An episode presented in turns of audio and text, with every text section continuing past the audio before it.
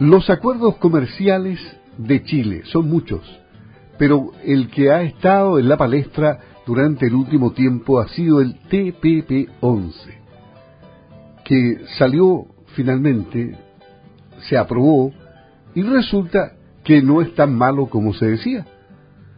Vamos a ver cuáles han sido las repercusiones, qué es lo que piensa la Sociedad Agrícola y Ganadera de Osorno, Sago AG, con el director ejecutivo Cristian Ant, a quien saludamos hoy. ¿Cómo está, don Cristian? Buenos días. Muy buenos días, Luis. El TPP-11, al final de cuentas, está operando y tiene buena salud, parece. Así es, después de ya un largo tiempo en que eh, cartas, cartas iban, pero no volvían, al final, al parecer, eso fue una maniobra de algunos personeros en este gobierno, digamos, que quisieron dilatar algo que se ha ido trabajando ya de un, de un eh, buen tiempo.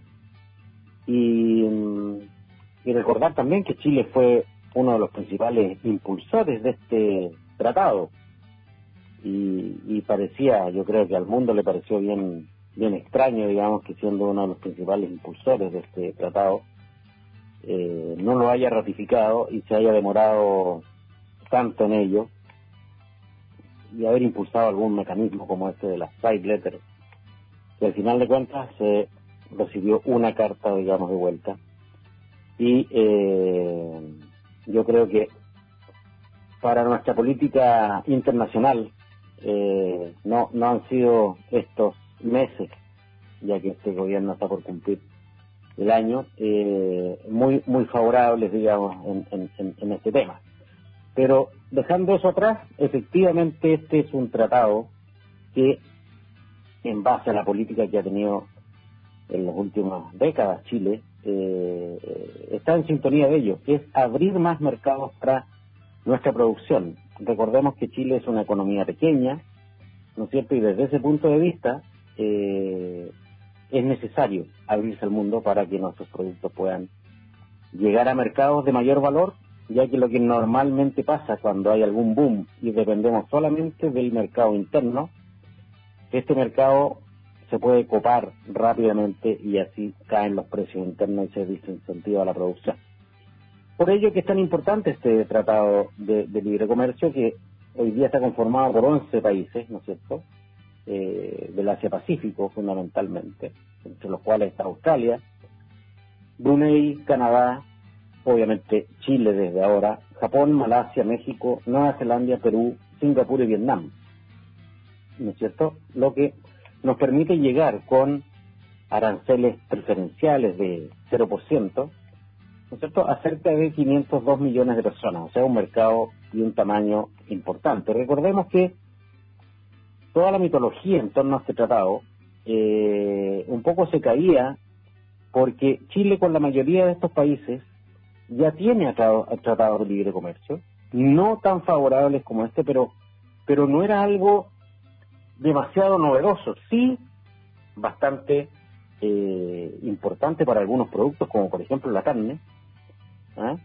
Recordemos que en, en promedio eh, para estos mercados Chile llega o llegaba con un 38% de arancel, o sea, al tiro quedábamos prácticamente fuera de mercado comparativamente con otras carnes que pudieran haber llegado con aranceles menores, pero hoy día eso va a cero. Entonces eso abre eh, definitivamente una oportunidad para no hacernos tan China dependientes. ¿eh?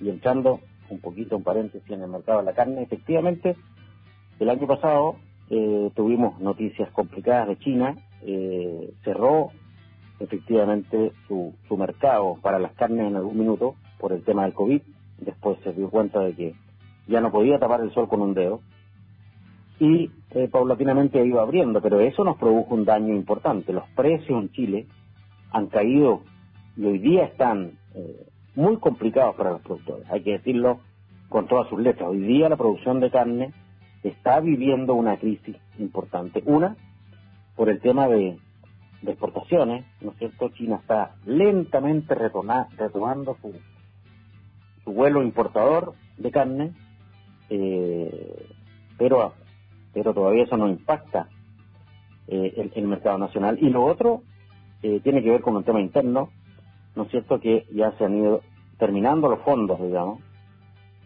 de, de producto de los retiros, que causaron y se extinguieron también más rápido porque subió la inflación de, manera importante. Recordemos que, que, en el mundo una inflación llegó a cerca del 8%, pero nosotros llegamos mm, prácticamente al 13, 13 y algo, ¿no?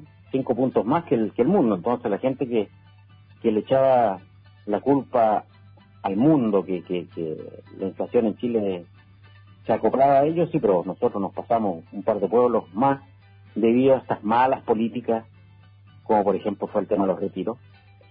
Eh, pero hoy día eso ha ido normalizándose, pero entramos, ¿no es cierto?, producto de estas malas políticas, en eh, una etapa contractiva de nuestra economía, ¿no es cierto?, y como hay una relación directa entre ingresos de las familias y el consumo de carne, esto ha hecho que el, que el consumo de carne haya bajado. Entonces estamos en un momento muy complejo, con costos altos, con precios relativos del ganado bajos y este entrada en vigencia de este tratado que nos abre la posibilidad de llegar con arancel cero para nuestra carne es una buena noticia y esperemos que el mercado, ¿no es cierto?, reaccione prontamente, ¿no es cierto?, que, que los acuerdos que puedan tener de exportación las empresas que están exportando hoy día puedan rápidamente generar negocios para tirar un poquito la chimenea, digamos, de, de la producción de carne, que en este momento está muy complicada. Y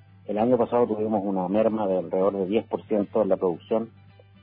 Y si la situación sigue así como, como va el año con el tema de precios, vamos a seguir perdiendo ganado y va a seguir habiendo desincentivo. Por lo tanto, el TTP-11 es una buena noticia. Ojalá que se transforme en algo real pronto. Y, a propósito de ganado, de exportación, el tema de la vaca loca en Brasil eh, tiene a todos así como a la guaite, para usar un término de rodeo.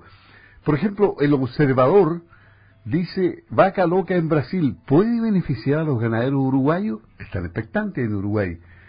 Eh, vaca local, dice la Nación, el caso en Brasil abre una oportunidad para las exportaciones argentinas de carne vacuna. Infocampo es más eh, objetivo, dice vaca loca en Brasil. ¿Puede haber un boom de mercado o el impacto sería bajo? Y en Chile, para no decir menos, no hay un titular, que hable de esto específicamente, pero sí existe también cierta expectativa respecto a que podría beneficiarse el mercado chileno, aunque es el más chico de Sudamérica. Así es. Eh, en el pasado hemos tenido noticias al respecto de esto. Generalmente el mercado reacciona, ya que eh, se podría ver, impedía la llegada de esos productos hasta que se investigue bien qué es lo que está pasando. Nosotros los ganaderos hemos dicho desde mucho tiempo, digamos. ¿ah? Sanitariamente, tanto Brasil como Paraguay son bastante cuestionables. Hoy día hemos escuchado que en una vasta área ganadera de Brasil también se ha declarado libre de fiebre aftosa sin vacunación. Igual situación sanitaria que tiene Chile, por lo tanto podría en el futuro llegar eh, carne desde allá con hueso. Eh, pero nosotros, estas políticas yo me recuerdo haber estado en un congreso de, fiebre astosa hace unos cuatro o cinco años atrás ya, y, los propios brasileños eran bien escépticos de poder cumplir con esto que el Estado les imponía como quedar libres de. Yo creo que en esas zonas hay pasaje libre de animales de distintos países, eh, hay zonas bastante oscuras, digamos, sanitariamente, sobre todo las, las fronteras que se tienen con Colombia, las fronteras con, eh, con Venezuela y, y, todo el tráfico de animales que se pueda generar por ahí, lo cual llama la atención. ¿ah? Y, y de vez en cuando Brasil nos sorprende con estos anuncios de eh, enfermedades complejas como, como lo es la vaca loca, desde luego. Y efectivamente podría haber acá un efecto toda vez que los compradores se abstienen un poco cuando, cuando tienen algún problema y pudiera llegar ese problema aquí a Chile. Por lo tanto, hacemos un llamado también a las autoridades a, ser muy responsables con la sanidad de nuestro ganado para poder aprovechar, digamos, este, este tratado nuevo que nos abre eh, el mercado a 502 millones de personas, que nos lleva de un arancel de un 38% promedio a cero, y no vaya a ser que por, por abrir, digamos, el mercado a eh, situaciones sanitarias cuestionables, vayamos a poner en riesgo, ¿no es cierto?, eh, e-, este futuro que se ve interesante con esto. Por lo tanto, hay que ser muy responsable con ello y podría efectivamente, eh, ante la no llegada de este producto eh, cárnico, digamos, de Brasil a Chile, eh, también ayudar un poquito a levantar los precios que están tan por el suelo. Bien, le agradecemos a Cristian. En general, los, los mercados están operando de una manera más o menos normal, siempre con las distorsiones provocadas por la guerra o por el COVID? Sí, eh, bueno, hemos visto cómo los mercados se han ido acomodando a lo que teníamos preguerra. ¿ah? Si analizamos el precio del trigo, está eh, claramente en valores de bolsa previo a la guerra. Ha bajado bastante de lo que llegamos a tener, prácticamente ha bajado a la mitad desde el PIC, producto de la guerra. ¿ah? Pero también, eh, que son malas noticias de alguna manera para los productores de grano, eh, pero eh, el tema de los fertilizantes, ¿ah? ahí hay un tema importante porque lo que se produjo en 2022 con costos muy altos para no solamente para los cereales, para la ganadería también, leche, carne, para, para todo en general utiliza la agricultura fertilizantes, fueron precios muy caros y hoy día hemos visto cómo la uria a, precios internacionales y a valor de dólar hoy día estaría bajo los 300 mil pesos más flete. ¿Ah? Entonces, eh, también se espera y ojalá se pueda ver pronto y que no las empresas importadoras no se queden con los precios pegados, ¿no es cierto? Una corrección a la baja en este importante fertilizante como la uria y el fósforo también ha, seguido una trayectoria más o menos similar, bajando de manera importante sus precios, no tanto como, como, como la uria, que es muy dependiente del gas natural, y el gas natural en el mundo se ha derrumbado el precio. Por lo tanto, deberíamos esperar que la uria al menos llegue a un precio importante, a la baja. Yo diría puesto aquí, no sé, bajo los 400 mil pesos, podría ser esperable. Y eh, el superfosfato triple, un poquito más rezagado, pero también a la baja. La, potasa, ¿no es cierto? Potasio más retrasado, ha quedado, digamos, más, más pegado a su precio internacional, pero también ha mostrado alguna corrección mínima a la baja. Así que esperamos que al menos los insumos tengan una baja, pero recordar también que las granos han tenido una fuerte corrección a la baja también. Y esperemos que eh, con, con, estos acuerdos y estas noticias que hemos dado hoy día, al menos la producción pecuaria, el ganado, eh, pueda aprovechar esto y, subir sus alicaídos precios que tienen a los agricultores y ganaderos muy complicados.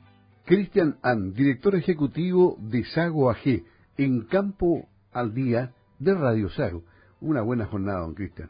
Hasta pronto. Igualmente, hasta luego.